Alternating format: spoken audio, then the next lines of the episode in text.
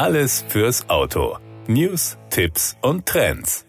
Bundesjustizminister Marco Buschmann, FDP, will Unfallflucht nur noch dann als Straftat einstufen, wenn Menschen verletzt werden. Kracht es, ohne dass jemand zu Schaden kommt, soll es als Ordnungswidrigkeit gelten, sich vom Unfallort zu entfernen. Der Unterschied? Bei einer Straftat drohen bis zu drei Jahre Haft. Für die Ordnungswidrigkeit zahlt man nur ein Bußgeld. Mit seinem Vorschlag will Buschmann den Aufwand für Polizei, Staatsanwaltschaften und Gerichte reduzieren. Aber was halten Autofahrerinnen und Autofahrer von der Idee? Als fünftgrößter Pkw-Versicherer in Deutschland hat die DEVK das Meinungsforschungsunternehmen CY beauftragt, das herauszufinden. CY hat dafür Anfang September bundesweit und repräsentativ über 2500 Menschen mit Führerschein befragt. Demnach bewerten 58,3 Prozent den Vorschlag von Buschmann negativ. Über ein Viertel sind dafür. Unterstützung findet der Bundesjustizminister vor allem in der Gruppe der Studierenden. Hier befürworten 47 Prozent die Idee, nur rund 36 Prozent wollen es bei der Straftat belassen.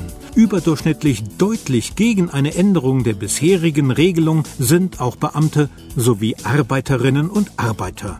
Typische Bagatellschäden ohne Verletzte entstehen beim Ein- und Ausparken. Solche Parkschäden wie Dellen oder Kratzer am Auto kennen laut der Umfrage fast 80 Prozent der Fahrerinnen und Fahrer aus eigener Erfahrung. Selbst bei den unter 30-Jährigen haben schon über 60 Prozent erlebt, wie es zu solchen Schrammen kommt.